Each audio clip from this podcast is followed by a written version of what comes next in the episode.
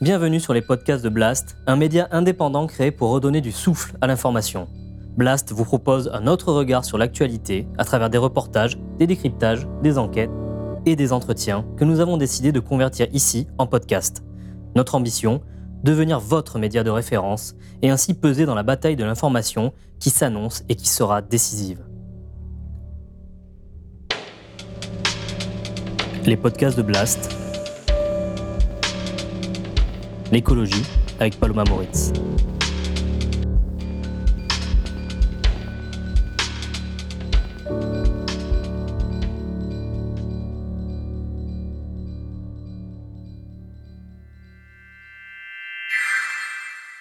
Euh, la maison brûle et on contemple de plus en plus l'extincteur. C'est-à-dire qu'on a, les solutions, on les connaît. C'est que les pouvoirs publics organisent par les politiques publiques et par la régulation des euh, modèles d'affaires des entreprises, la mise en place d'une offre de sobriété. On n'ira nulle part tant que des acteurs présenteront avant tout euh, ce type de mesures comme liberticides euh, et euh, tant qu'on ne mettra pas en avant les bénéfices. On a des précédents, hein, euh, la, ceinture, la ceinture de sécurité, la cigarette dans les restaurants et les cafés. On a bien vu qu'à un moment, il y a des points de bascule autour de sujets comme cela. D'atteinte à, à, ma liberté. bien sûr, bien sûr. C'est pour ça que plus de démocratie, et en particulier de démocratie horizontale, participative, y compris à l'échelle locale, est une clé en fait de, pour l'appropriation à la fois de la nécessité et de l'opportunité euh, de ces mesures.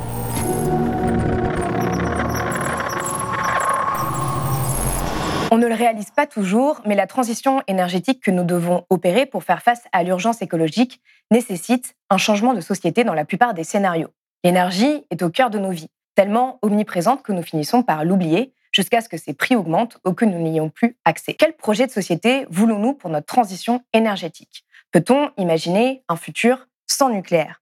Et comment faire cette transition vers un futur plus sobre C'est à toutes ces questions que nous allons répondre avec mon invité. Après Jean-Marc Jancovici, je reçois aujourd'hui Yves Marignac, porte-parole de Negawatt, pour ce nouvel entretien de Blast sur nos futurs énergétiques. Yves Marignac, bonjour. Bonjour. Merci d'être venu sur euh, le plateau euh, de Blast. Vous êtes expert indépendant, vos travaux portent sur le nucléaire et l'énergie, et vous travaillez pour l'Institut euh, Negawatt depuis 2020. Vous êtes chef du pôle énergie nucléaire et fossile. depuis sa création en 2001, Negawatt travaille en faveur d'une transition énergétique que vous voulez réaliste et soutenable pour la France. je précise ici que Negawatt, parce que c'est un terme qui peut un peu interpeller, euh, donc, c'est une, unité théorique de puissance euh, qui mesure une puissance économisée. Donc, en fait, un négawatt, c'est une énergie qu'on ne consomme pas. Euh, c'est bien ça Tout à fait, tout à fait c'est bien ça. Et donc, l'idée d'origine. Négawatt, c'est un groupe, mais c'est aussi une association. Sur votre site, vous écrivez que vous vous attachez à agir en priorité sur la réduction de nos consommations d'énergie. pour le faire, donc vous appuyez sur trois piliers sobriété, efficacité, renouvelable. On va en parler dans cet entretien. Vous travaillez au développement des travaux d'analyse prospective de Négawatt, au dialogue technique avec les différents acteurs euh, institutionnels qui sont concernés par ces travaux. Et vous avez été euh, directeur de 2003 à 2019 du service d'études et d'information sur l'énergie euh, WISE Paris, qui fait partie du mouvement antinucléaire. Non. non? Alors en tout cas, qui est labellisé, qui est labellisé comme étant antinucléaire sur, Internet. Qui, qui, est étiqueté comme tel, ce qui dit déjà beaucoup de l'état du débat français sur cette question. C'est-à-dire qu'il y a un tel poids de, du, lobby nucléaire, des acteurs euh, soutenant le nucléaire, que toute tentative d'expertise critique sur le sujet est immédiatement labellisée, comme anti, comme si elle était euh, portée par euh, une volonté idéologique première, ce qui n'est pas du tout mon cas à titre personnel, ce qui n'a jamais été le cas de Wise Paris, ce qui n'est pas non plus aujourd'hui le cas de l'Institut ou de l'association Negawatt. Et c'est vraiment important de faire cette différence. Produire une expertise critique, c'est contribuer euh, à euh, ce débat et à justement euh, désidéologiser ce débat. Et voilà, le, le, le, le simple fait qu'on se fasse coller mm. en permanence cette étiquette antinucléaire. Ah, c'est vrai que c'est ce qui est écrit, ce qui ressort. Et, sur une bonne illustration du verrouillage, du verrouillage dans lequel on est souvent sur, sur ces questions. Et enfin, donc, vous avez été euh, membre en 2012-2013 du secrétariat général du euh, débat national sur la transition énergétique et vous, êtes et vous avez été lauréat en 2012 euh, du Nuclear Free Future Award. Alors, le 26 octobre dernier, vous avez proposé une mise à jour de votre scénario mhm. de transition énergétique Negawatt. C'était la cinquième édition, le dernier daté l'été de 2017. En gros, vous, vous, vous, publiez un scénario à peu près avant chaque présidentielle pour peser dans le, mhm. dans le débat public. Et dans les grandes lignes, vous montrez comment il est possible d'atteindre la neutralité carbone, c'est-à-dire zéro émission nette en 2050, avec un système énergétique qui est alimenté à 96% par les énergies renouvelables. Ce que vous nous dites, donc, c'est qu'un avenir sans nucléaire est possible, euh, ce qui est un peu l'inverse du discours euh, euh, présidentiel ou encore de Jean-Marc Jancovici mhm. que j'ai reçu récemment sur Blast. avant de rentrer dans le détail de votre scénario, pourquoi est-ce que pour vous, il faut arrêter le nucléaire? Pourquoi est-ce que le nucléaire n'est pas soutenable? Alors, c'est voilà, un point d'entrée qui rejoint la question précédente de de, la place du nucléaire aujourd'hui euh, dans, euh, dans le débat français, euh, je voudrais avant ça souligner que l'approche que développe l'association Negawatt, vous l'avez dit, elle repose sur ces leviers de sobriété au sens d'une intelligence d'usage que l'on fait de l'énergie et des ressources en général, on y, on y reviendra certainement, de l'efficacité technique dans toute la chaîne qui transforme ces ressources en usage que nous faisons de l'énergie et euh, de euh, substitution de ressources, ici on parle d'énergie, qui nous semble intrinsèquement moins soutenable par des ressources qui nous semblent intrinsèquement plus soutenables. Depuis l'origine, l'association Negawatt a assumé, affirmé que les énergies qui reposent sur des stocks géologiques que l'on épuise, qu'il s'agisse des énergies fossiles ou de l'énergie nucléaire, sont, de par cette simple caractéristique, euh, moins soutenables que des énergies qui reposent sur des flux, les énergies euh, renouvelables, à condition bien sûr que ces énergies de flux ne consomment pas elles-mêmes pour produire plus de stocks de matière euh, géologique, mais on a aujourd'hui une très bonne assurance que ça n'est que ça n'est pas le cas. Donc aller vers une économie de ressources de stock vers une économie de ressources de flux, c'est ça le sens de la soutenabilité et la sobriété et l'efficacité sont les conditions pour euh, faire euh, cette substitution. Dans cette perspective-là, euh, la question du nucléaire se pose évidemment en France. Elle se pose très différemment, il faut quand même le, souligner, de la manière dont elle se pose d'une manière générale dans le monde. Mm. Le nucléaire dans le monde, 70 ans après le, les, les, les, premiers kilowattheures nucléaires fournis sur un réseau, le nucléaire n'a jamais fourni plus de 3% de l'énergie finale consommée dans le monde. Euh, donc c'est resté euh, tout ce temps euh, en fait une solution énergétique extrêmement marginale. c'est une solution que veulent développer par exemple les Chinois aujourd'hui. Oui, non, mais globalement à l'échelle de l'humanité, parce que quand on parle soutenabilité, c'est bien à l'échelle de l'humanité qu'il faut poser les choses. Le, nucléaire est resté tout ce temps une énergie marginale et une énergie très peu ou très mal partagée, puisque seulement une grosse trentaine de pays y, ont, y ont eu recours. elle est peu partagée parce qu'elle est peu partageable. Elle est peu partageable parce qu'elle pose des risques, les risques d'accident, la question euh, de la gestion euh, des déchets nucléaires, la question qui est essentielle sur le plan géopolitique de la dualité des technologies et des matières mises en œuvre dans le nucléaire entre euh, des utilisations civiles et des utilisations militaires.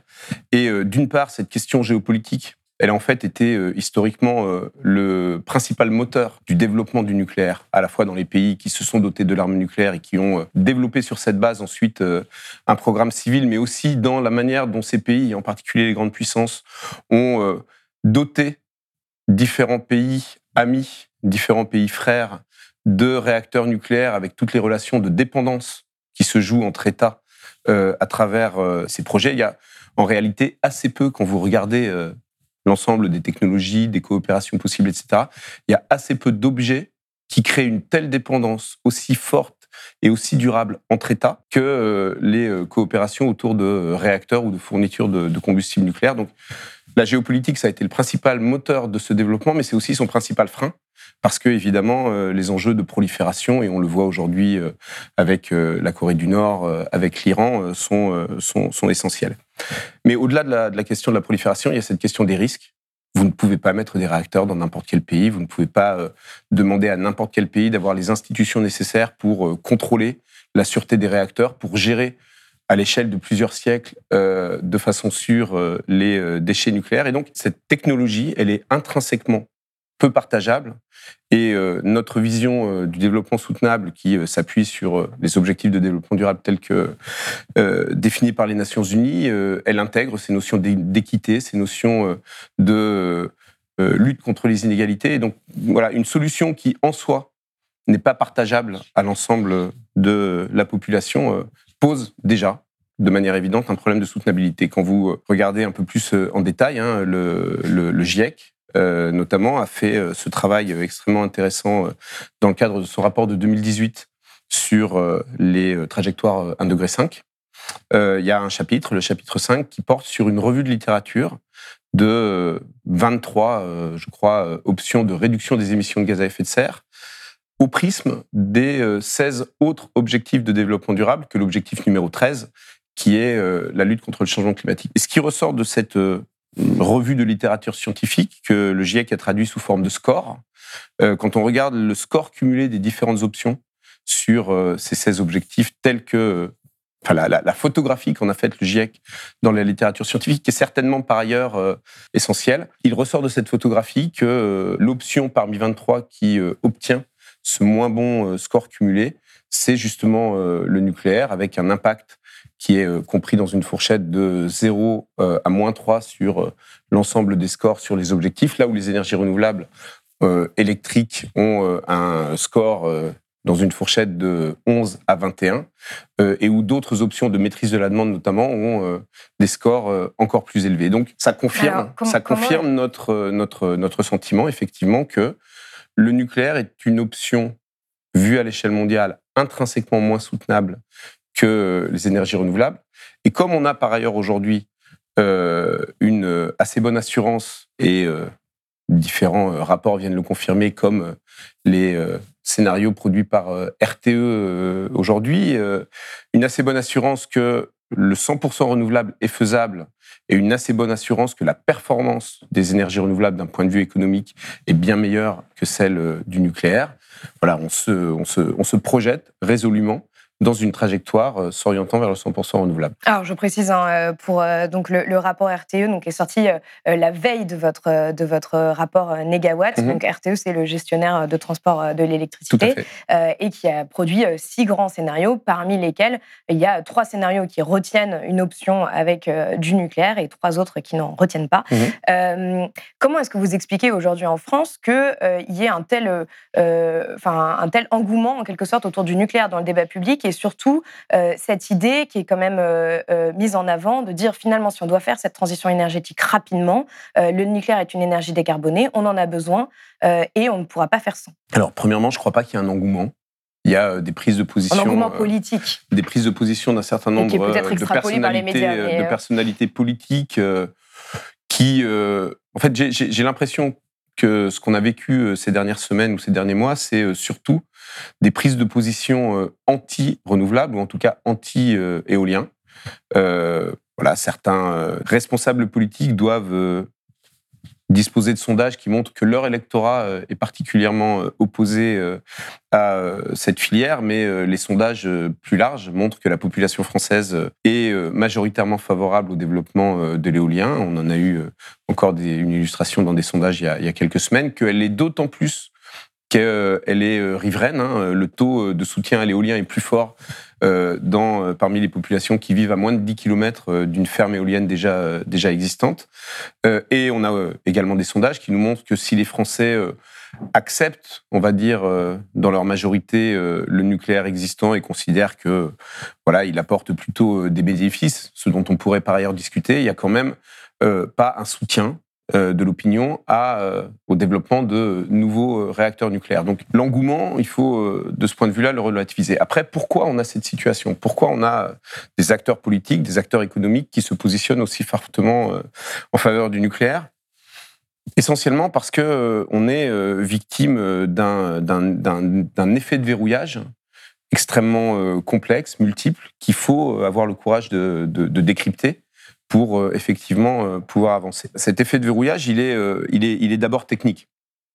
et il ne faut pas se, le cacher, hein, la, trajectoire électrique que l'on a devant nous, elle est extrêmement difficile, quelles que soient les options, parce que l'équation à laquelle on est confronté, c'est de devoir gérer dans un temps très court la fermeture d'un nombre important de réacteurs, dans le cadre d'un système électrique qui est lui-même extrêmement contraint par notamment la pointe de chauffage électrique hivernal. le, record de pointe est au-delà de 100 gigawatts. On dépasse régulièrement l'hiver les 90 gigawatts de, pointe lors des périodes de froid.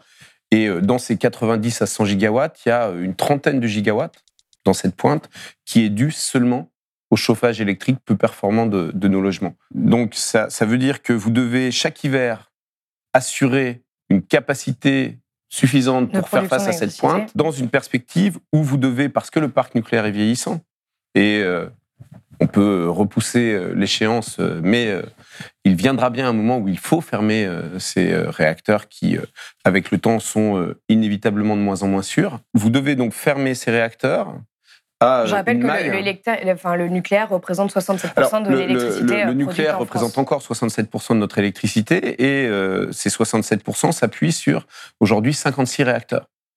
Donc ça veut dire que euh, chaque réacteur que vous fermez, c'est euh, plus de 1% de la consommation d'électricité. C'est 900 mégawatts au minimum pour les réacteurs les moins, les moins puissants. Et donc quand vous retirez une telle capacité du système que vous voulez la remplacer soit par des renouvelables avec la variabilité et donc la nécessité d'avoir suffisamment de capacité pour garantir la même fourniture malgré euh, la, variabilité euh, météorologique, ou par du nucléaire avec l'incertitude majeure, on le voit avec le retour d'expérience de Flamanville ou euh, avec des documents qui ont euh, fuité récemment euh, de Bercy euh, qui montrent que l'hypothèse de 2035 pour démarrer de nouveaux réacteurs retenus par les scénarios de RTE est en fait déjà obsolète. Bercy table aujourd'hui plutôt sur 2039-2040. Donc, quand vous tablez sur de nouveaux réacteurs pour remplacer les réacteurs anciens et que, en fait, vous vous exposez aussi au risque que ces réacteurs ne, ne soient pas disponibles. Donc, on a devant nous, encore une fois, quelles que soient les options, euh, une trajectoire qui est euh, extrêmement euh, tendue et extrêmement, extrêmement difficile. Et elle l'est d'autant plus que le processus de décision sur nos réacteurs se fait entre EDF et l'autorité de sûreté nucléaire à un pas de temps de 10 ans. chaque réexamen périodique de sûreté, on appelle ça aussi les visites décennales, tous les 10 ans en gros, il y a un check-up de sûreté des réacteurs avec des renforcements prévus, des contrôle de conformité, etc. Ça représente évidemment beaucoup de travaux et d'investissements. Et euh, l'accord implicite, disons, autour de ce processus de décision, c'est que si EDF réalise les investissements pour obtenir 10 ans euh, de plus euh, de fonctionnement des réacteurs, eh bien, ces 10 ans doivent pouvoir lui être, sauf apparition d'un problème qui n'a pas été envisagé précédemment, acquis parce qu'ils sont nécessaires aussi pour euh, amortir l'investissement que constituent les travaux à ce moment-là. Et quand vous regardez en fait la pyramide des âges du parc nucléaire, qui euh, se tient euh, pour l'essentiel en une quinzaine d'années, 80% des réacteurs ont été mis en service en 10 ans, entre 1977 et, et 1987. Et quand vous essayez de produire une trajectoire relativement lissée avec ce pas de temps de 10 ans dans les décisions que vous prenez euh, réacteur par réacteur, bah en fait, vous n'arrivez pas à produire euh, cette trajectoire linéaire. Et euh, cette équation, elle est encore plus impossible si vous y intégrez évidemment l'impératif climatique, qui veut dire que vous ne pouvez pas résoudre le problème en développant massivement une production thermique au gaz d'électricité pour assurer, euh, pour assurer la, la, sécurité électrique. Donc ça, c'est un, premier élément très fort de verrouillage qui se traduit d'ailleurs par le fait que moins de dix ans après l'introduction de l'objectif de réduction de la part du nucléaire dans la production électrique euh, à 50%, Initialement, c'était 2025. Euh, Et ça avait été introduit pour des bonnes raisons. Le, président de la République de l'époque, François Hollande, avait bien parlé de la nécessité de réduire la dépendance de la France au nucléaire, au sens où ce système nucléaire vieillissant avec euh, l'enjeu de euh, voilà de défaillance possible si une nouvelle anomalie générique de sûreté apparaît, etc. En fait, cette dépendance est aujourd'hui une fragilité qui s'accroît avec le temps. Mais on a repoussé aujourd'hui l'objectif à 2035. On a fermé entre-temps que deux réacteurs, les deux réacteurs de Fessenheim. Donc on voit bien une espèce d'impossibilité à agir qu'il faut, qu'il faut absolument défaire.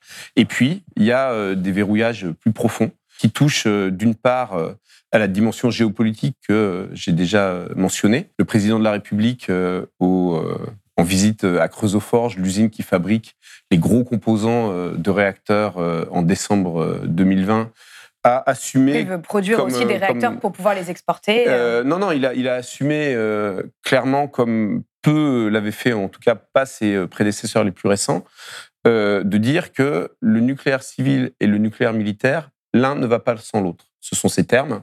Et donc d'assumer d'une certaine manière que la continuité du programme nucléaire militaire repose sur la poursuite du programme nucléaire civil, ce qui euh, euh, n'a euh, aucune bonne raison d'être d'un point de vue technique, ce qui reflète peut-être l'existence aujourd'hui de dépendances croisées entre les deux programmes, même si on nous a affirmé pendant des décennies qu'il n'y en avait pas. mais en tout cas, si des dépendances, si dépendance il y a, il faut absolument aujourd'hui les pointer, les identifier et les défaire, parce que la France doit pouvoir dissocier les décisions qu'elle prend en matière énergétique du point de vue euh, de sa trajectoire euh, électrique et les décisions qu'elle prend en matière de défense du point de vue du maintien ou non euh, de la dissuasion nucléaire. Donc ça, c'est un premier élément important de, verrouillage. Le deuxième, c'est tout ce que la France a hérité dans la structure de son système électrique, de ce grand programme nucléaire, le programme Mesmer, lancé en 73, avec l'idée que le service public de l'électricité reposait sur l'opérateur national en monopole EDF et que l'opérateur national s'appuyait industriellement sur ce grand programme nucléaire. Ça, c'est euh, une idée euh, dont on peut discuter historiquement la pertinence ou pas, mais qui, quoi qu'il arrive, a aujourd'hui clairement fait son temps et donc qu'il faut pouvoir remettre à place. Sauf que on en a hérité ce quasi-monopole d'EDF, justement, on en a hérité une structure du réseau extrêmement centralisé qui se prête encore moins que dans d'autres pays à euh, un développement plus distribué euh, des renouvelables. On en, a, hérité aussi euh, des structures de marché qui, même si la France a dû se plier à l'impératif de libéralisation du marché donné par les institutions européennes, a été, cet impératif a été quand même très fortement aménagé. Pour preuve, du dispositif qu'on appelle AREN, euh, l'accès régulé euh, à l'énergie nucléaire historique, qui, euh, qui fait qu'on a ouvert la porte à des fournisseurs concurrents d'EDF s'approvisionnant à l'électricité nucléaire d'EDF, mais pas la porte à d'autres d'autres producteurs. Donc ça, c'est un deuxième effet de verrou important. Et puis il y en a un troisième qui est assez crucial et qui aujourd'hui pose des problèmes euh, majeurs dont il, dont il faudrait euh, parler bien davantage. Et euh, des gens comme Jean-Marc Jancovici qui contribuent à ne parler du nucléaire que sous l'angle d'une production électrique décarbonée en gommant justement tous ces aspects de risque de matière, de déchets ou en les évacuant très vite lorsque on les interroge sur la question contribue en fait à ce que ce sujet ne soit pas suffisamment dans les radars. C'est toute la question en fait de ce qu'on appelle le cycle du combustible, terme euh, par ailleurs euh, assez euh, impropre, c'est-à-dire tout ce que tout ce qui est nécessaire du point de vue industriel pour faire fonctionner des réacteurs. Les usines qui en amont vont convertir, enrichir l'uranium, fabriquer du combustible, et qui en aval vont permettre de s'occuper des combustibles. La France, dans ce domaine, a fait le choix du retraitement avec l'usine de La Hague. Là aussi, on pourrait euh, le, discuter euh, en profondeur, mais euh, ce choix, il se traduit aujourd'hui par l'accumulation en plus des déchets nucléaires, de stocks extrêmement importants de matières dites valorisables que l'on entrepose en attendant une éventuelle utilisation future, même si les perspectives de cette utilisation se rétrécissent comme peau de chagrin avec le temps.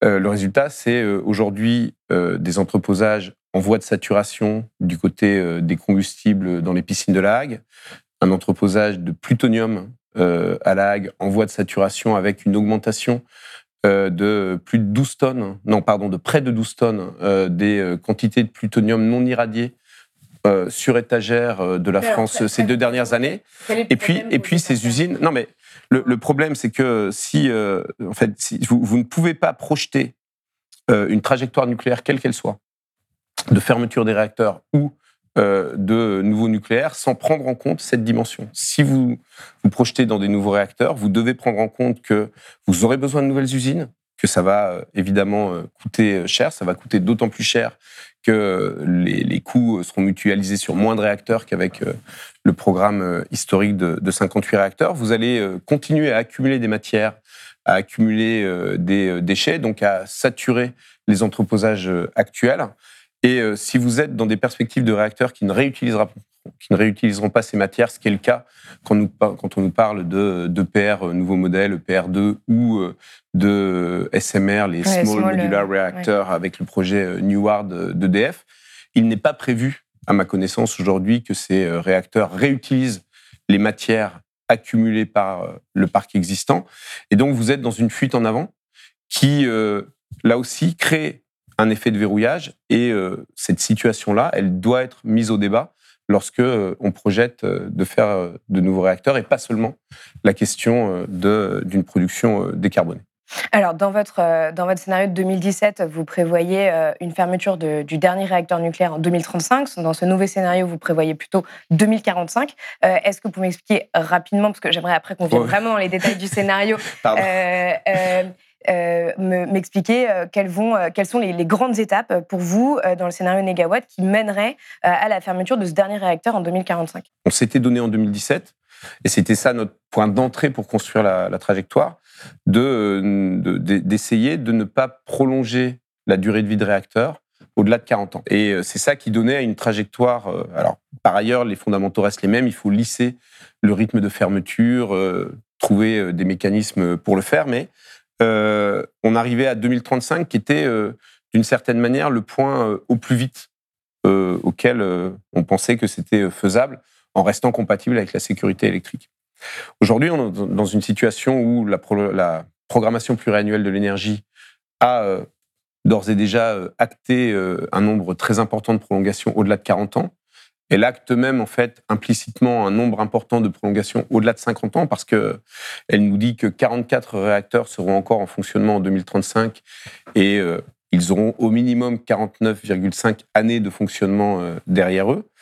Euh, et nous, on considère que, et on s'appuie pour cela sur les réserves que, que, que formule l'autorité de sûreté nucléaire, on considère qu'il n'est pas raisonnable aujourd'hui si on veut être sur une trajectoire robuste et résiliente, de se projeter sur des prolongations au-delà de 50 ans.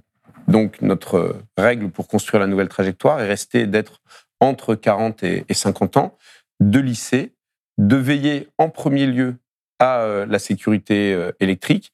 Et c'est ça qui nous amène à 2045, mais qui est plutôt, contrairement à 2035, qui était euh, le plus tôt possible sous l'angle de la sûreté nucléaire en vérifiant la sûreté euh, électrique. Là, c'est plutôt euh, le plus euh, le plus tard possible, en tout cas le plus lissé possible sous l'angle de la sécurité électrique, mais avec beaucoup d'incertitudes sur cette trajectoire du point de vue de la sûreté. Alors justement, dans votre, dans votre scénario, vous montrez à quoi peut ressembler la France en 2050, donc avec une consommation énergétique qui va être divisée par deux. Euh, comme je disais, une production électrique euh, qui est issue à 96% euh, des renouvelables et 500 000 emplois créés. en quoi est-ce que pour vous c'est finalement un, nouveau projet de société? À quoi, à quoi pourquoi en fait on a besoin de créer un projet de société quand on parle de transition énergétique? Alors, d'abord sur le, sur le bilan, juste pour, pour, préciser des éléments, parce que je sais que la manière dont on l'a présenté introduit un peu de confusion. Il y a ce chiffre de 96% que vous avez euh, repris, et puis un chiffre de 100% d'énergie renouvelable. Et donc, en fait, on est sur 100% euh, d'énergie renouvelable pour les usages énergétiques mmh et 96% euh, d'énergie renouvelable pour les usages énergétiques et non énergétiques de l'énergie, ce qui veut dire en fait que quand on regarde les usages matières liés à des matières énergétiques, on conserve 4% de ressources fossiles ce qui est sans impact sur les émissions de gaz à effet de serre, puisque euh, ces ressources sont utilisées euh, dans des euh, process matières et non pas brûlées en émettant, en émettant du CO2. Le bilan du scénario, c'est un bilan de neutralité domestique en émissions de gaz à effet de serre et de neutralité en empreinte si le monde suit grosso modo le même type de trajectoire. C'est un cumul d'émissions qui est compatible avec les scénarios 1,5 degré du GIEC si on le transpose euh, à l'échelle euh, mondiale. Euh, mais c'est aussi un scénario, et c'est important parce qu'on a modélisé ça de manière très fine, de réduction globale de notre empreinte en matière première. Tout scénario en fait de transition énergétique et plus largement écologique c'est nécessairement un scénario qu'il faut traduire en projet de société. Pourquoi? Parce que l'énergie, en fait, au sens de ressources que l'on prélève dans l'environnement pour répondre à des services qui nous sont rendus par l'énergie. L'énergie dans le sens de cette mise en relation de ressources et de services, c'est un système avec euh, des infrastructures, avec euh, tout un choix de transformation, de conversion, euh, de transport de l'énergie. Et ce système, il est structurant de notre société.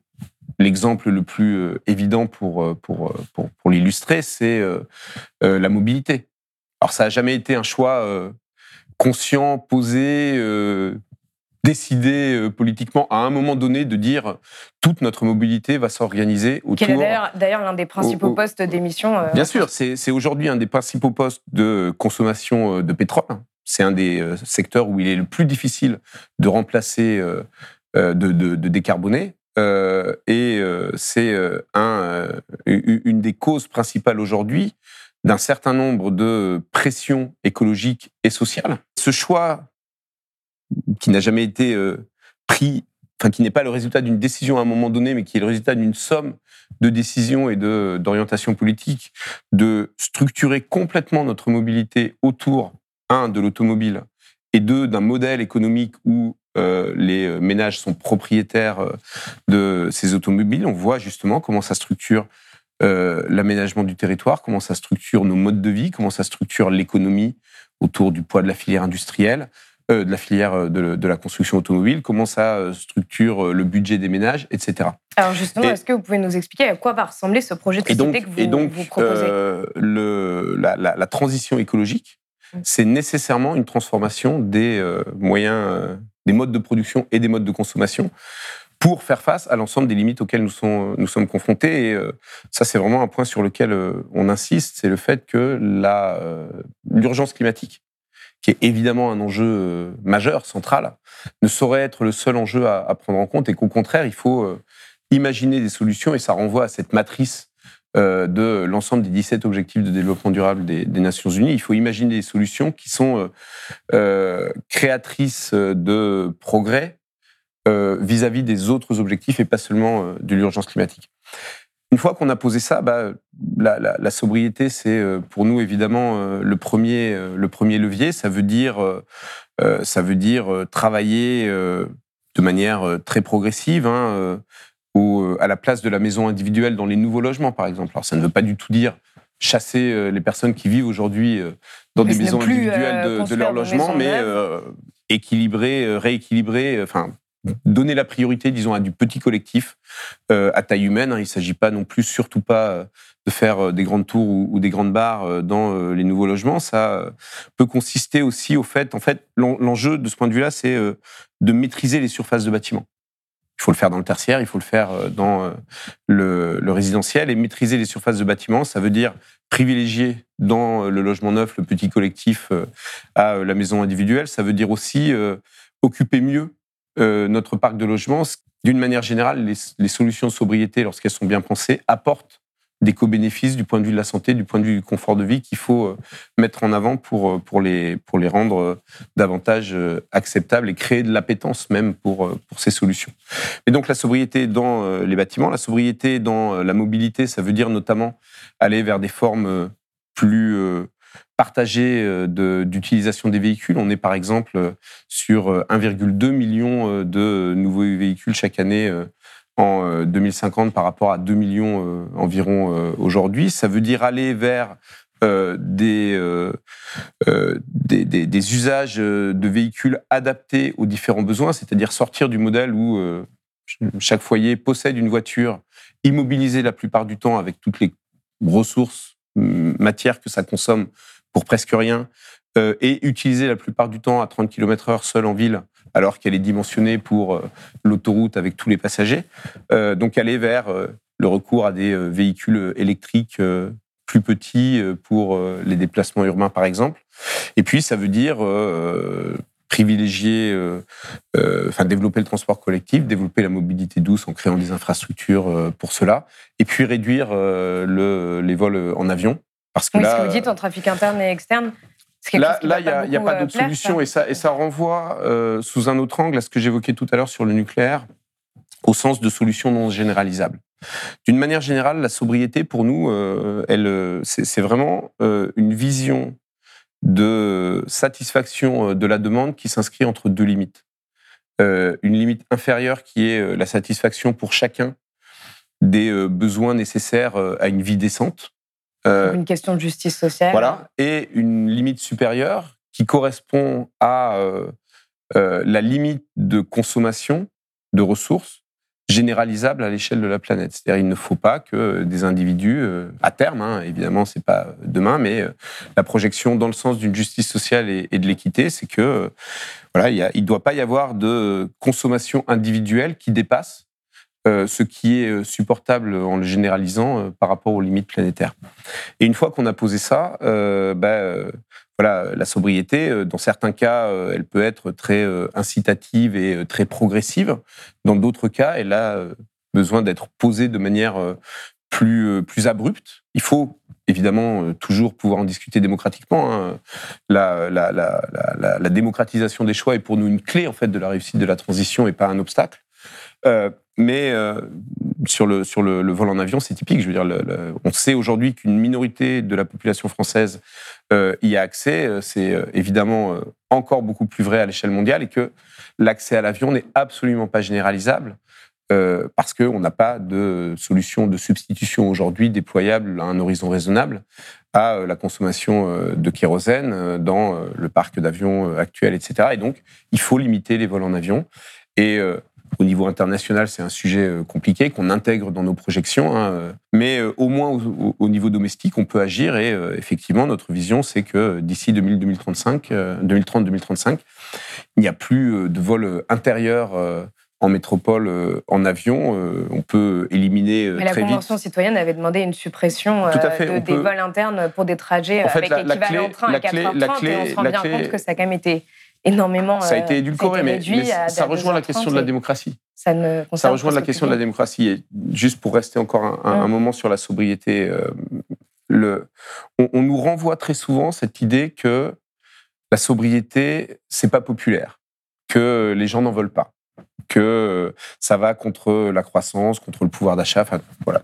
Oui, que les gens n'ont pas envie de manger. Euh, quand on, quand on, quand on regarde là encore, quand on regarde, quand on regarde là encore euh, ce qu'expriment euh, les citoyens, on voit notamment dans des exercices délibératifs comme la Convention citoyenne pour le climat, à quel point, lorsqu'ils sont placés dans les conditions de réflexion sur l'ensemble des enjeux et l'ensemble des limites, en fait, les citoyens sont désireux de sortir de la surconsommation. Et je l'avais aussi euh, d'ailleurs euh, observé, vous avez mentionné le fait qu'en en 2012-2013, j'étais effectivement membre euh, au sein du cabinet de, Delphine Bateau du secrétariat général qui a organisé ce grand débat national sur la transition énergétique. On a eu là aussi des temps citoyens avec des processus délibératifs. Et ça ressort à chaque fois très clairement. Il y a eu encore récemment une convention citoyenne sur l'Europe. La première mesure sur laquelle se sont accordés les citoyens, arrivé en numéro un, c'était la sobriété énergétique. Et en fait, les citoyens, ils sont demandeurs de sortir de la surconsommation, mais ce dont ils sont surtout demandeurs, c'est qu'on ne leur renvoie pas la charge de le faire. C'est que les pouvoirs publics organisent, par les politiques publiques et par la régulation euh, des euh, modèles d'affaires des entreprises, la mise en place d'une offre de sobriété. J'évoquais tout à l'heure la mobilité on voit bien à quel point euh, le, des politiques publiques qui euh, mettent en place euh, des infrastructures de mobilité douce, qui mettent en place une offre d'accès au vélo, y compris aujourd'hui au vélo électrique, ont un effet levier immédiat, quasiment à l'échelle de quelques années, pour déclencher une adhésion importante de la population et des transferts modaux importants. Donc, la, sobriété, il faut vraiment la replacer, euh, un, dans euh, ce contexte global d'équité, d'éthique, de solidarité euh, dans une perspective internationale, et deux, dans la perspective des co-bénéfices qu'elle procure. J'évoquais la mobilité douce à l'instant. Hein. on chiffre à au moins 10 000 décès évités chaque année le transfert de l'automobile vers le vélo ou la marche à pied pour, pour les petits déplacements dans, dans notre scénario. Euh, L'éco-bénéfice, la revégétalisation de l'espace urbain à mesure qu'on fait reculer la place de la voiture, etc. Doivent les, être, les dernières estimations qui prennent en compte les, plus petites particules estiment que la pollution de l'air fait 100 000 morts par an. En Bien sûr, c'est un enjeu majeur. Donc faire reculer la place de la voiture, c'est pas, enfin, on n'ira nulle part tant que des acteurs présenteront avant tout ce type de mesures comme liberticide euh, et euh, tant qu'on ne mettra pas en avant les bénéfices, on a des précédents, hein, euh, la ceinture, la ceinture de sécurité, la cigarette dans les restaurants et les cafés. On a bien vu qu'à un moment, il y a des points de bascule autour de sujets comme cela, qui font que l'on passe d'une vision dominante de atteinte à la liberté individuelle à une vision dominante de bénéfices dans l'intérêt général. Et c'est vraiment ça qu'il faut réussir aujourd'hui autour de la sobriété. Et c'est indispensable. C'est indispensable parce que je le disais, la maîtrise globale de la consommation d'énergie, mais plus largement de la consommation de ressources, est une clé pour atteindre les objectifs climatiques et les objectifs de, euh, soutenabilité, à la fois sur les impacts environnementaux, sur les impacts sociaux et sur les questions d'équité internationale. Euh, et euh, voilà, cette maîtrise de la demande en énergie et en ressources, elle passe bien sûr par l'efficacité, par tout ce que l'on peut faire de progrès techniques, mais on sait aujourd'hui aussi que les temps de déploiement sont tels que ça ne suffit pas, les inerties sont telles. Il faut y ajouter absolument euh, la dimension euh, de, de la sobriété, mais vraiment, encore une fois, dans le sens d'une intelligence collective et individuelle d'usage qui, euh, en fait, nous aide à sortir des gaspillages et des surconsommations. Alors, si on résume ce que vous proposez, il y a un peu ce côté moins de biens, plus de liens, mmh. euh, sur euh, l'idée de réutiliser euh, les outils, de partager sa, voiture, son habitat, etc. Après, dans la question de sobriété, finalement, ça, il pourrait y avoir une adhésion populaire pour mmh. ça. mais dans la question de sobriété, il y a aussi des questions de réduire les usages qui font que, on voit bien, par exemple, sur la question des 110 km/h, en disant on va limiter la vitesse sur les autoroutes, ça fait débat au sein de la Convention citoyenne. C'est l'une des mesures qui a été la moins bien votée. Mhm. Et on a vu les leviers de bouclier. On a vu. À la fois euh, au niveau de la population et à la fois sur certaines autres euh, mesures, au niveau des lobbies, hein, sur beaucoup des mesures de la, Convention citoyenne. La, mesure, comment on euh, dépasse cette. La, mesure sur les 110 km/h, elle, est, elle est exemplaire de cette difficulté. Il y a un réflexe. On est, on est là sur le réflexe liberticide c'est une atteinte à ma liberté euh, à rouler euh, plus vite euh, dans ma grosse bagnole. Donc on nous dit 110 km/h, la réduction de la vitesse, c'est impopulaire.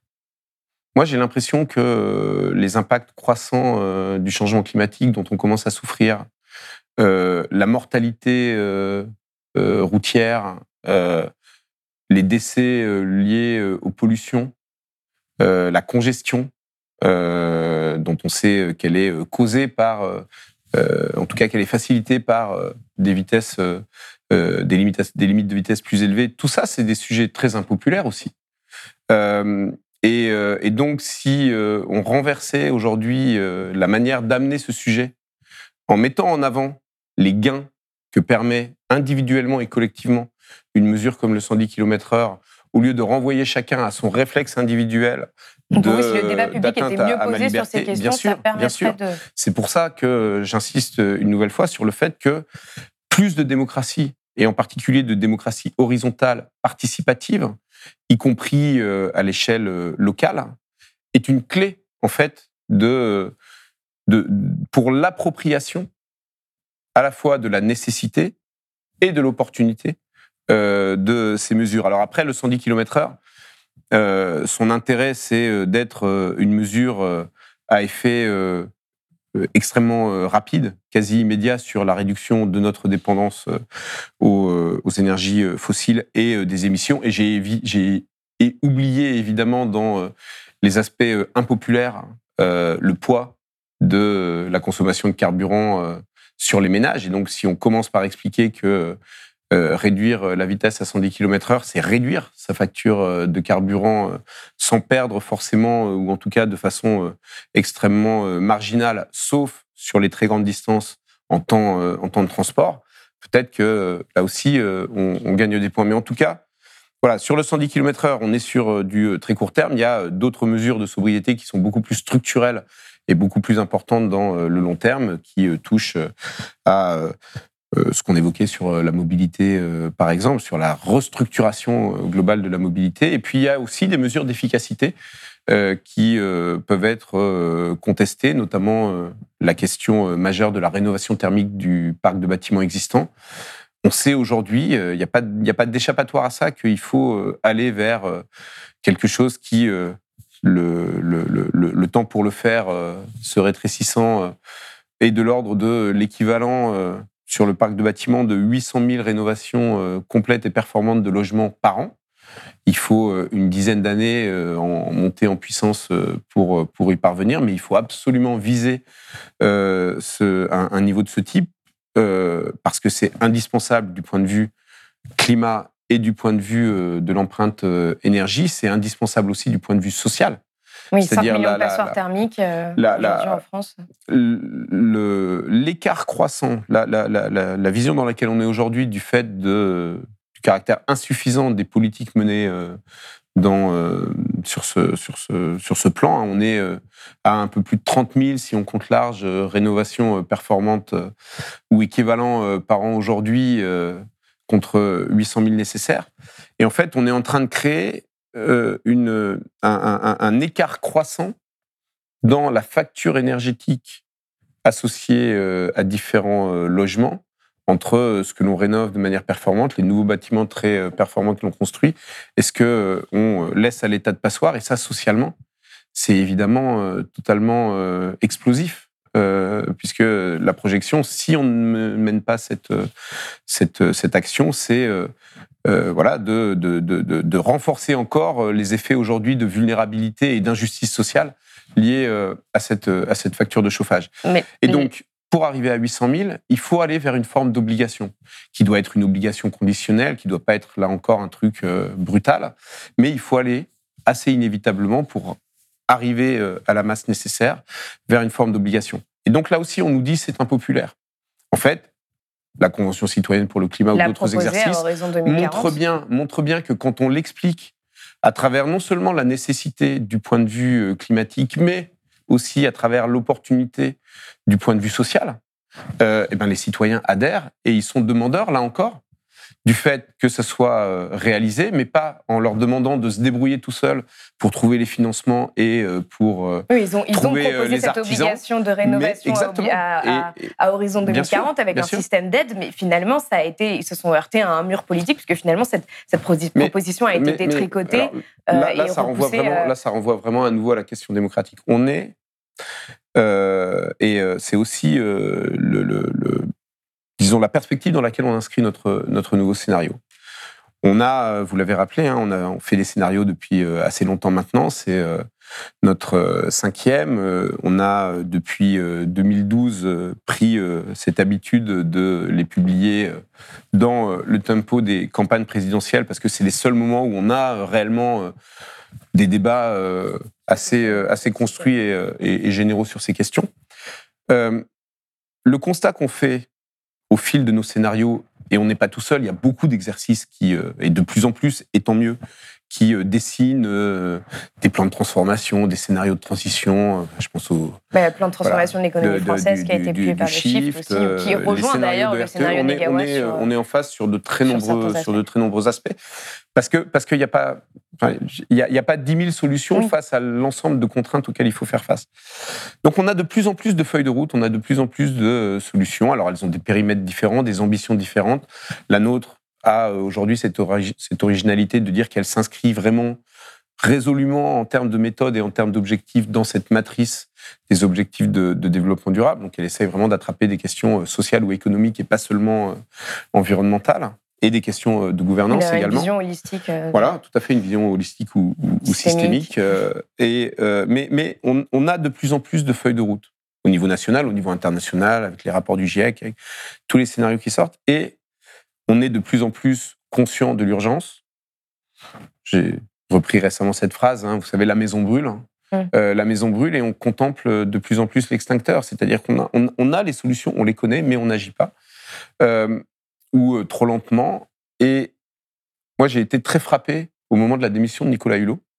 Je vais prendre pour la première fois la décision la plus difficile de ma vie. Je ne veux plus me mentir. Je ne veux pas donner l'illusion que ma présence au gouvernement signifie qu'on est à la hauteur sur ces enjeux-là. Si vous vous souvenez de, de, la manière dont euh, le gouvernement euh, a réagi euh, en expliquant que Nicolas Hulot, on le savait, est un idéaliste, qu'il n'avait pas du coup peut-être oui, alors qu'il était parti en dénonçant le poids des lobbies. La question des rapports de force. Hum.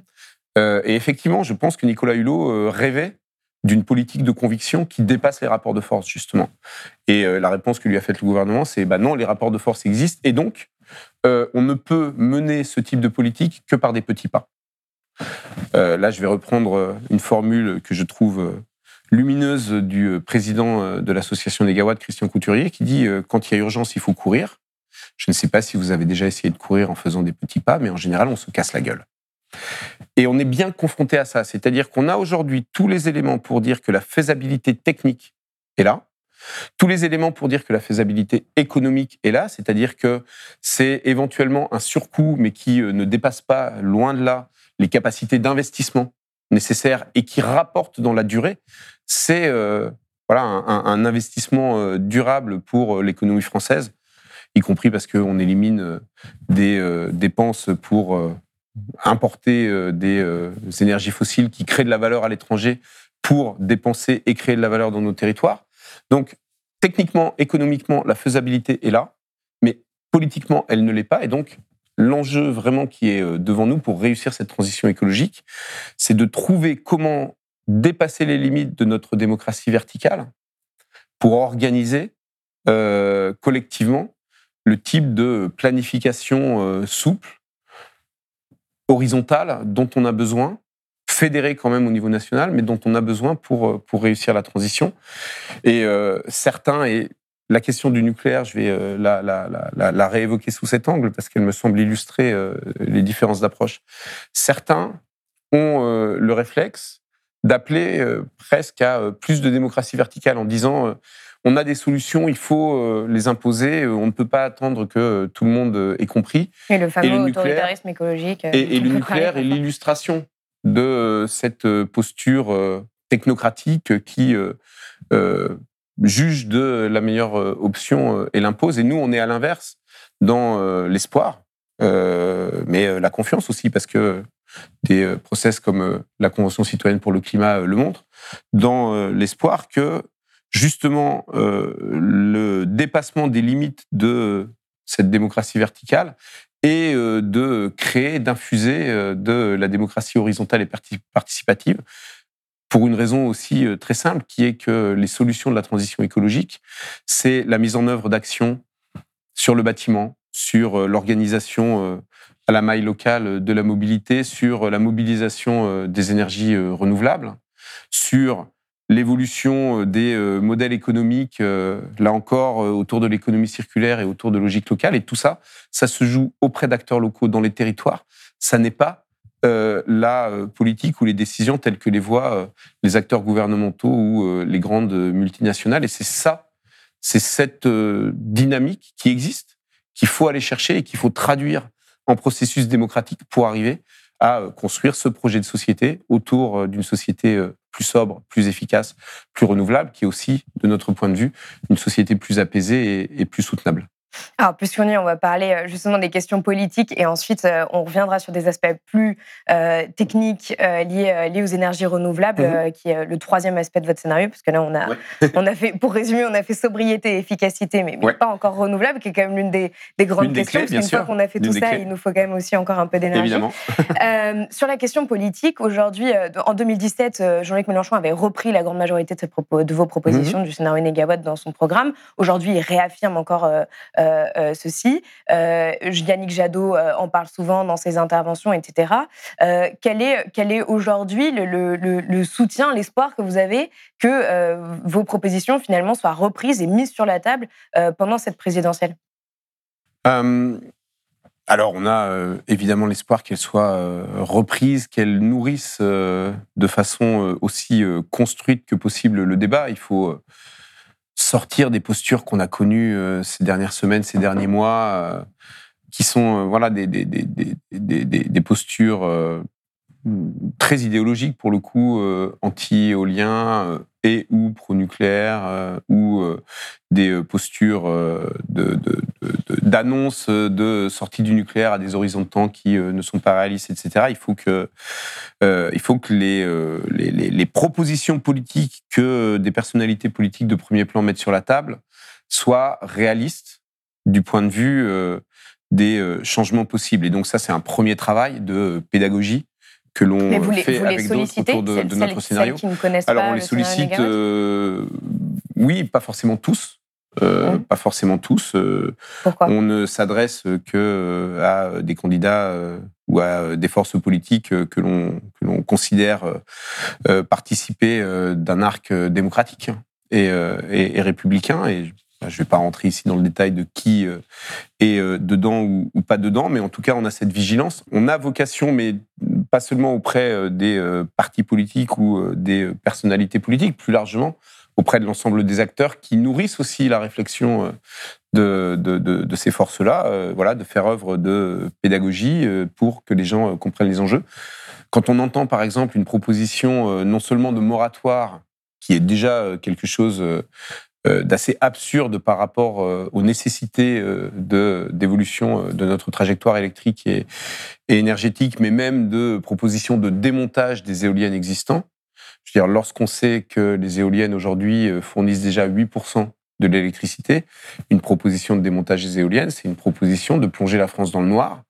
Et donc, il faut à un moment donné que ce type de proposition ne, ne, puisse plus venir polluer en fait euh, le débat, puisque euh, elle nous semble irréaliste. Donc ça, c'est un, un, premier travail. Après, au-delà de ça, il est évident que euh, les, les propositions que l'on porte et les valeurs que l'on évoque pour nourrir ces propositions. Hein. J'ai évoqué l'équité, la solidarité, la justice sociale, vous la paix. plutôt à des candidats que vous direz à gauche. On, a des valeurs, on, assume des valeurs qui sont spontanément plutôt celles euh, auxquelles se réfèrent euh, des candidats euh, de l'arc de gauche et, écologistes, mais en réalité, la question des objectifs de développement durable et la question de ces valeurs-là, elle, est, elle devrait être commune, au moins à toutes les forces politiques de l'arc républicain. Et donc, on a vocation aussi, évidemment, à aller parler à ces candidats et, et à ces partis-là, même si aujourd'hui c'est plus difficile. Et en Parce qu'ils ne veulent pas vous recevoir On n'a on pas encore, on n'a pas encore euh, fait ce travail euh, d'approcher euh, les différentes les différentes équipes. Quelles Par sont exemple, ces mesures question, structurantes il y a, qui, pour vous, devraient être appliquées par la prochaine ou le prochain président de la République Il y a cette question de la rénovation thermique du bâtiment. Donc il faut, il faut mettre en place les outils de formation des artisans, de d'offres euh, d'offres intégrées euh, de financement euh, et de d'évolution graduelle vers une forme d'obligation dès le prochain quinquennat. Ça, c'est indispensable par rapport au temps nécessaire à la montée en puissance de ce programme. Il faut travailler d'urgence aux enjeux de mobilité et sortir de la vision où on ferait le job simplement en remplaçant des SUV thermiques par des SUV électriques, parce que cette vision-là, elle nous envoie dans un mur du point de vue des matières premières euh, pour euh, les batteries euh, notamment. Et puis elle pose quand même un certain nombre de questions aussi du point de vue des réseaux et, des coûts et du point de vue sociétal. Il faut d'urgence aussi mettre en place des politiques fines et vertueuses de réindustrialisation. Alors c'est un point sur lequel on rejoint de nombreux travaux aujourd'hui, hein, et c'est peut-être euh, un, changement de paysage possible après euh, la crise, euh, la crise Covid. Hein. J'évoquais la question de l'avion et de la mise en place de liaisons ferroviaires permettant justement, par rapport à des critères de temps, de trajet, d'éliminer, d'éliminer l'avion. Voilà quelques, quelques illustrations. Et puis évidemment, il faut accélérer très fort sur la question des énergies renouvelables, puisque la France est en retard et qu'aujourd'hui, les euh, processus euh, réglementaires et euh, l'absence souvent de filières industrielles structurées empêchent d'accélérer leur déploiement. Alors, donc justement, on va y venir parce que vous avez beaucoup, euh, euh vous avez parlé euh, des, euh, des, des, des, problèmes mis en avant dans le débat public sur ces questions des renouvelables, des personnes qui sont vent debout contre mm-hmm. les, les, éoliennes. il y a aussi des questions qui se posent de façon plus générale technique autour des mm-hmm. renouvelables, des questions de stockage, etc. donc, pour revenir selon votre scénario, donc grâce à cette efficacité, cette sobriété combinée, en fait, la consommation d'énergie primaire, elle va être divisée par deux, donc de, entre 2021 et, 2050. Euh, euh, donc, Finalement, les principales sources d'énergie, ça va être l'éolien, le photovoltaïque, l'hydraulique, euh, le bois et le biogaz, mmh. qui, qui, va être produit par méthanisation. finalement, l'une des premières questions qu'on peut se poser, c'est quelle va être déjà la part de chacune de ces énergies? Pourquoi vouloir donner une grande part à l'éolien?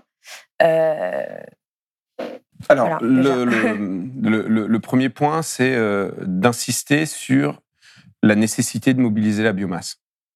Euh, euh, c'est souvent difficile, c'est voilà des, filières là encore qu'il faut mettre en place. Hein, il y a tout un enjeu sur un développement vertueux des filières biogaz qui vient en soutien des euh, transformations par ailleurs nécessaires euh, dans euh, l'agriculture plutôt que en, en, venant se greffer au, mode actuel. Donc, c'est pas facile cette partie biomasse, mais c'est indispensable. Le, bois également, évidemment, hein, avec l'enjeu très complexe et systémique là aussi de la forêt, hein, entre la ressource, les puits de carbone, etc. Euh, mais cette mobilisation de la biomasse, elle est euh, essentielle parce que si on ne la fait pas, c'est-à-dire si on ne remplace pas une partie de l'énergie qui passe aujourd'hui par de la combustion d'énergie fossile, par de la combustion de biomasse, alors il faut d'autant plus électrifier. Et là, on se heurte assez vite à euh, d'autres limites. Une illustration de ça, c'est la question du véhicule électrique. On a, nous, une vision où on est sur euh, environ 60% euh, de véhicules électriques euh, à, l'horizon 2050. Donc, ça veut dire qu'une partie de nos véhicules dans le scénario reste des véhicules hybrides mmh. alimentés par du gaz renouvelable. Et au passage, pour avoir du gaz renouvelable dans les véhicules et dans les camions, nos camions dans le scénario sont essentiellement alimentés par du gaz renouvelable. Là aussi, il faut travailler dans le bâtiment pour sortir le gaz du bâtiment. C'est aussi le sens d'un programme de rénovation complète et performante qui permet, dans un grand nombre de cas, d'installer des pompes à chaleur performantes et donc d'électrifier, mais sans euh, les effets euh, extrêmement euh, pervers et problématiques de, des modes de chauffage électrique actuels par, par convecteur. On passe donc à de la mobilité électrique, mais pas tout électrique et avec les efforts que j'évoquais précédemment sur la taille et le nombre des véhicules. On a regardé avec cette projection-là ce qui se passe du point de vue de la consommation française cumulée de lithium pour les batteries. Bah, vous, euh, prévoyez une augmentation de plus de 54% en elle, elle, augmente, elle augmente inévitablement, puisque mm. si on électrifie des véhicules et euh, cette euh, solution de batterie étant aujourd'hui la solution dominante et la plus évidente, on a un recours assez important au lithium et on peut imaginer d'aller vers des euh, solutions euh, de recyclage d'une partie de ce lithium, mais aujourd'hui, euh, ces filières ne sont pas en place, c'est difficile, donc on ne peut l'imaginer que assez tard dans la, dans la trajectoire. Lorsqu'on regarde la consommation cumulée de lithium dans notre scénario, qui est justement prudent sur ces hypothèses vis-à-vis des besoins, on atteint pratiquement, en cumul entre aujourd'hui et 2050, une consommation de lithium par la France qui correspond à peu près à la part française rapporté à la population mondiale euh, des euh, réserves prouvées aujourd'hui. Alors, réserves prouvées, ça veut dire qu'il y a euh, possiblement d'autres réserves, mais dans une logique là aussi globale vis-à-vis des objectifs du développement durable, on, a, on, ne se projette pas dans une perspective de poursuite de l'extractivisme, de poursuite de l'exploration de nouvelles ressources et de l'extraction à tout va. Et donc, on pense que construire une trajectoire qui respecte cette limite avec une logique d'équité sur la part française de la ressource que constituent les réserves prouvées aujourd'hui, c'est une trajectoire, là aussi, raisonnable, résiliente, pour vous, on robuste. on a besoin de ce lithium si on veut électrifier. Et donc, euh, oui, il faut électrifier, mais on a besoin de ne pas tout électrifier et donc on a besoin aussi de véhicules gaz. Et pour avoir des véhicules gaz, il faut avoir du gaz d'origine renouvelable. Ça peut passer en partie par l'électricité via ce qu'on appelle le power to gas, mais ça doit reposer en grande partie sur du biogaz. Donc je voulais insister sur ce point parce que très vite, quand on parle euh, énergie renouvelable aujourd'hui, le débat se concentre sur la question de, l'éolien et du photovoltaïque. Alors après, évidemment, on, mobilise fortement euh, l'éolien et, le photovoltaïque. Et euh, l'éolien, en fait, c'est aujourd'hui la ressource, disons, sur laquelle on peut projeter effectivement les utilisations les plus, les importantes. Alors, d'une certaine manière, le potentiel de production photovoltaïque euh, serait euh, plus important que celui euh, de production éolienne, mais la production photovoltaïque, elle présente quand même l'inconvénient évident d'être variable avec une variabilité assez assez connue, mais voilà, elle, s'insère plus difficilement, disons, dans un système électrique que la production éolienne, où il y a des périodes sans vent et des périodes avec vent, mais globalement entre le foisonnement et euh, les régimes de vent, elle est euh, beaucoup moins euh, discontinue, on va dire, que, que, l'énergie photovoltaïque. Et donc, l'éolien est important et on a des projections de recours à l'éolien qui nous amènent à peu près à 300 TWh en, en 2050 et qui reposent en partie sur de l'éolien terrestre mais avec une prudence vis-à-vis notamment des effets d'acceptabilité et de saturation des paysages. Oui, parce qu'il y a énormément de recours en justice aujourd'hui. On est à 18 500 mâts en 2050 en France, à comparer avec pratiquement 30 000 mâts d'éoliennes d'ores et déjà implantées euh, sur un territoire plus petit euh, en Allemagne. Donc, on, est sur un développement de l'éolien terrestre qui, de notre point de vue, est loin. Et aujourd'hui, on est à combien demain? Euh, On est à peu près à la moitié, la moitié de ça, je crois. D'accord, donc ce serait euh, doubler le nombre d'éoliennes aujourd'hui en France. Euh, pardon, j'ai plus tous les chiffres de, notre scénario de net, mais je crois, je crois que c'est ça. Mais euh, surtout, on développe également l'éolien offshore. Et là, on est convaincu qu'il y a le potentiel pour une vraie filière française et donc un, vrai développement. Et puis, on développe le photovoltaïque parce que là aussi, le potentiel est très important. Euh, et alors, comment, comment est-ce que vous répondez justement sur cette question du photovoltaïque et de l'éolien, sur comment est-ce qu'on gère les variations de production? Euh, aujourd'hui et comment est-ce qu'on peut euh, est-ce est qu'il ne va pas y avoir des moments de, de, de rupture énergétique où on n'aura pas assez du, fait des conditions météo on n'aura pas on ne pourra pas gérer en fait puisqu'on sort totalement du nucléaire on ne pourra pas alors on, on, gère les variations de production par euh, une multitude de solutions et par la combinaison euh, euh, optimale de ces différentes solutions. Mais avant ça, je voudrais souligner que, et, les, scénarios de RTE le montrent d'une certaine manière, il faut arrêter d'opposer des scénarios nucléaires et renouvelables comme étant intrinsèquement sûrs du point de vue de la sécurité électrique et des scénarios renouvelables comme étant intrinsèquement fragiles. Euh, d'abord, et euh, c'est quand même euh, pour nous une confirmation extrêmement importante de ce qu'on dit depuis une, dizaine d'années. RTE confirme aujourd'hui la faisabilité, y compris du point de vue de la sécurité électrique, d'un système 100% renouvelable. Il y a encore la discussion sur les conditions de mise en œuvre, sur les coûts, etc. Mais c'est quand même une étape extrêmement importante parce qu'il n'y a pas plus exigeant que RTE dans sa modélisation et dans le critère qu'on appelle le critère de défaillance de 3 heures euh, euh, du, système électrique. Euh, et donc, c'est une confirmation extrêmement forte. et deuxièmement, un système nucléaire et renouvelable est aussi exposé à des fragilités. Il est d'abord, il, ne fonctionne pas lui aussi sans éléments de flexibilité parce que c'est euh, illusoire euh, ou mensonger de raconter qu'on euh, pourra faire demain du suivi de charge avec un, parc nucléaire au point de suivre chaque jour la production photovoltaïque, etc. On a des réacteurs qui peuvent faire des montées ou des descentes en charge assez rapides, mais qui ne peuvent pas le faire de façon très répétée dans, la durée. et donc, un système nucléaire et renouvelable, il a aussi besoin d'autres outils de stockage, d'interconnexion, euh, de flexibilité de la demande. Simplement, il en a peut-être besoin en moindre volume qu'un système, qu'un système renouvelable. Comment on fait fonctionner un système comme ça? On le fait fonctionner avec de la flexibilité de la demande, en faisant coïncider de la demande lorsqu'elle est pilotable, justement.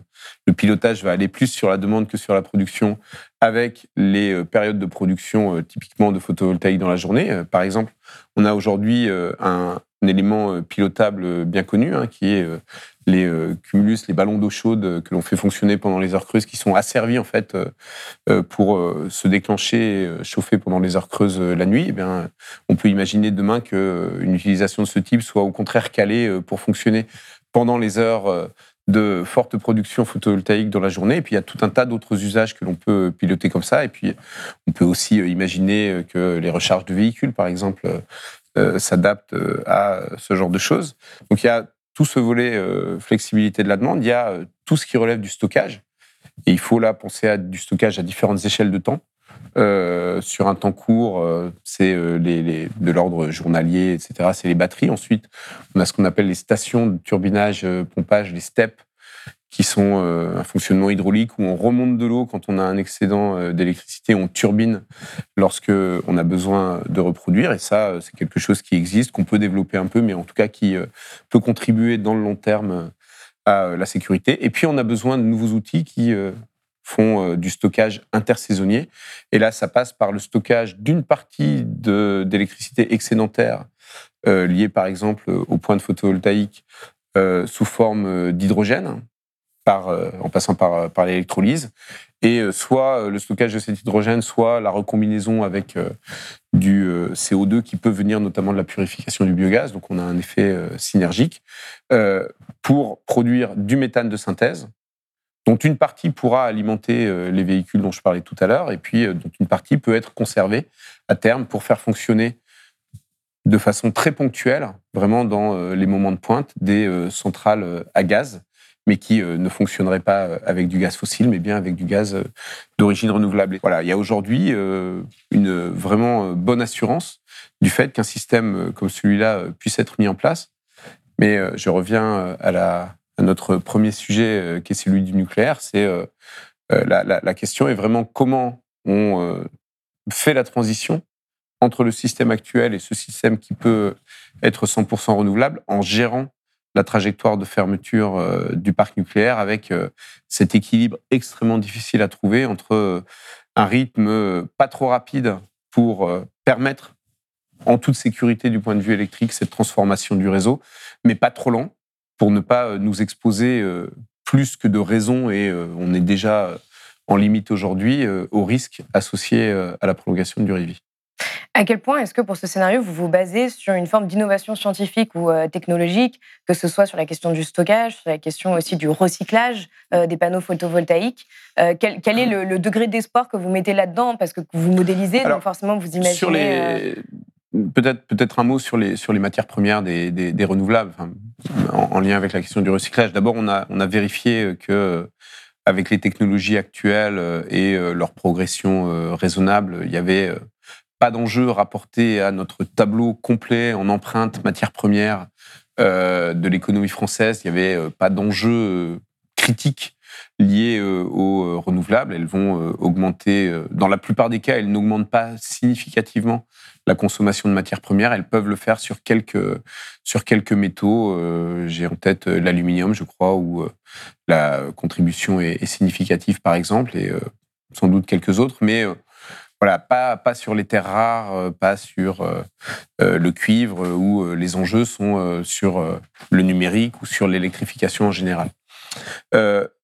sur les solutions de recyclage, aujourd'hui, pour les panneaux photovoltaïques, en réalité, il n'y a pas de sujet technique de recyclage, il y a un sujet de mise en place de filières pour, pour, et, de régulation pour pour faire correctement le démontage et, le recyclage. De la même manière sur l'éolien et en particulier sur euh, les socles béton euh, dont on nous parle beaucoup. Hein, la réglementation euh, imposera de reprendre l'ensemble de ce béton et comme contrairement à celui des centrales nucléaires, il n'a pas risqué d'être contaminé, il pourra tout à fait être utilisé en remblai. Et quand je vois que Du côté du démantèlement des réacteurs nucléaires, EDF a aujourd'hui une position qui est de ne pas creuser au-delà d'un mètre sur ces sites parce que ça renchérirait le démantèlement. Je pense qu'on ne regarde pas au bon endroit par rapport à ces enjeux. Et puis il y a quand même sur, en termes de recyclage sur l'éolien, un sujet qui est celui des pales. la manière dont les, les, les, les, les pales, la coque des pales en fait est thermoformée aujourd'hui empêche le bon recyclage de ce matériau. Alors, il y, a, il y, a, des solutions qui émergent de réutilisation qui sont plutôt sympathiques en toit de parking à vélo, par exemple, ou des choses comme ça, mais elles sont pas forcément généralisables. Mais il y a surtout des process industriels aujourd'hui qui permettent demain de recycler, de, de, changer le mode de, de, de, moulage de ces coques et de répondre à, ces enjeux de recyclage. Donc voilà, il n'y a pas beaucoup d'enjeux de, de, ce côté-là. Et euh, du côté, euh, donc les, besoins en innovation, en fait, ils sont euh, plutôt du côté du stockage autour de ces solutions power to gas et du côté de, des éléments de tenue du réseau.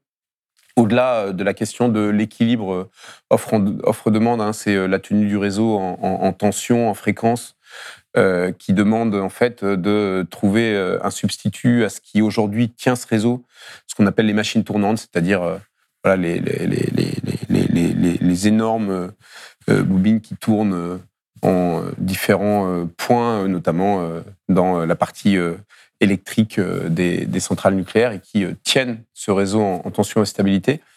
Aujourd'hui, il y a des solutions et sur, sur l'innovation d'une manière générale et donc plus particulièrement sur les enjeux 100% renouvelables qui portent sur le, le, le, le stockage ou la, ou la tenue du réseau, on a euh, une approche euh, qui est vraiment prudente. Euh, on s'interdit de d'introduire dans notre trajectoire des options techniques qui aujourd'hui seraient pas, suffisamment matures hmm. pour que ce soit hasardeux de tabler sur leur déploiement à l'horizon de 30 ans.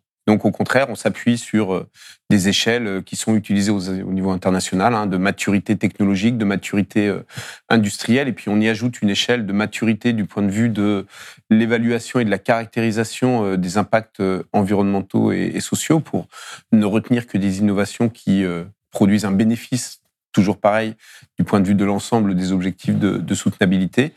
Donc avec cette échelle-là, on a aujourd'hui, nous, toute confiance dans le fait que euh, même sur certains points comme le power to gas où on n'est pas encore à l'étape de déploiement euh, industriel euh, massif, les prototypes qui existent et surtout la diversité de solutions qui sont aujourd'hui en concurrence à l'étape préindustriel donnent confiance dans le fait qu'elles émergeront et que au moment où elles deviendront nécessaires, c'est-à-dire dans euh, notre scénario ou d'autres trajectoires autour de 2030-2035, euh, elles seront euh, effectivement sous une forme ou sous une autre. La brique technologique dont on a besoin pour équilibrer le système sera disponible et sera déployable. Donc votre scénario est pour vous complètement réaliste bah, On a, en tout cas, on, voit, on, on, construit, on construit vraiment ce scénario et euh, de manière euh, très collective hein, euh, et avec des acteurs qui sont pour l'essentiel des acteurs de terrain, qui connaissent justement le rythme de déploiement, les solutions techniques, les difficultés parfois d'acceptabilité, les enjeux réglementaires, enfin qui connaissent tout ce qui à la fois peut faire l'inertie de la mise en œuvre des choses et puis qui connaissent aussi tout le potentiel à mmh. long terme euh, de déploiement. Et on s'appuie vraiment sur euh, ce travail collectif et cette euh, expertise concrète et opérationnelle pour construire pas par pas dans notre modélisation une trajectoire qui se donne des objectifs à long terme, mais qui part réalistement de la situation actuelle. Et on est vraiment toujours dans cette recherche d'équilibre entre le réalisme et le volontarisme, mais qui justement ne évite et euh, on revient à la question démocratique, deux écueils auxquels on est confronté aujourd'hui. Euh, d'un côté, euh, l'écueil du renoncement, parce que c'est trop difficile, c'est trop lourd, ça ne va pas assez vite. Et puis de l'autre, l'écueil de l'action insuffisante, parce qu'on est dans l'illusion de solutions techniques qui, demain, pourraient d'un seul coup produire miraculeusement tous les effets escomptés sans qu'on ait à se poser les questions de transformation. Et donc, nous, on assume le fait que euh, la transition écologique vue sous ce double angle du réalisme, ne pas promettre des choses euh, infaisables, Mm. euh, et du volontarisme, et dans cette matrice d'objectifs de développement durable qui nous permet de construire un projet qui est non seulement techniquement apte à répondre aux enjeux climat, ressources, mais qui est porteur de, d'énormément de co-bénéfices du point de vue des autres enjeux environnementaux comme la biodiversité, du point de vue euh, de, des impacts euh, sociaux euh, comme la précarité énergétique, du point de vue de la santé, du point de vue du confort de vie et du point de vue du développement économique. Notre scénario est créateur de centaines de milliers d'emplois dans les territoires de manière très diffuse et il est porteur aussi donc de nouvelles dynamiques aussi d'innovation, de nouveaux modèles industriels autour de l'économie circulaire et de développement euh, de, territoires dans tous les territoires. Et puis au niveau international, il est à notre sens porteur aussi de plus de coopération, de solidarité euh, et de paix. Et c'est quelque chose qui nous semble éminemment euh, souhaitable. Et donc, oui, notre scénario, il nous paraît à la fois réaliste et désirable. Et en tout cas, c'est comme ça que on le verse aujourd'hui au débat public avec l'espoir qu'il suscite euh, des réactions et surtout euh, de l'adhésion. Ben, merci beaucoup, Yves Marignac, d'être venu sur euh, le plateau de Blast pour parler de toutes ces questions. C'est la fin de cet entretien. Si vous avez aimé ce podcast, s'il vous a été utile, n'oubliez pas de nous mettre des étoiles ou de le partager autour de vous sur vos réseaux sociaux. Blast est un média indépendant, et si tous nos contenus sont en accès libre, c'est grâce au soutien financier de nos blasters et abonnés. Pour nous soutenir, faites un don unique ou mensuel et rendez-vous sur blast-info.fr. Blast, c'est aussi une web télé disponible sur YouTube et Peertube et présente sur tous les réseaux sociaux. Alors suivez-nous et pour ne rien rater de nos contenus, abonnez-vous sur notre chaîne YouTube.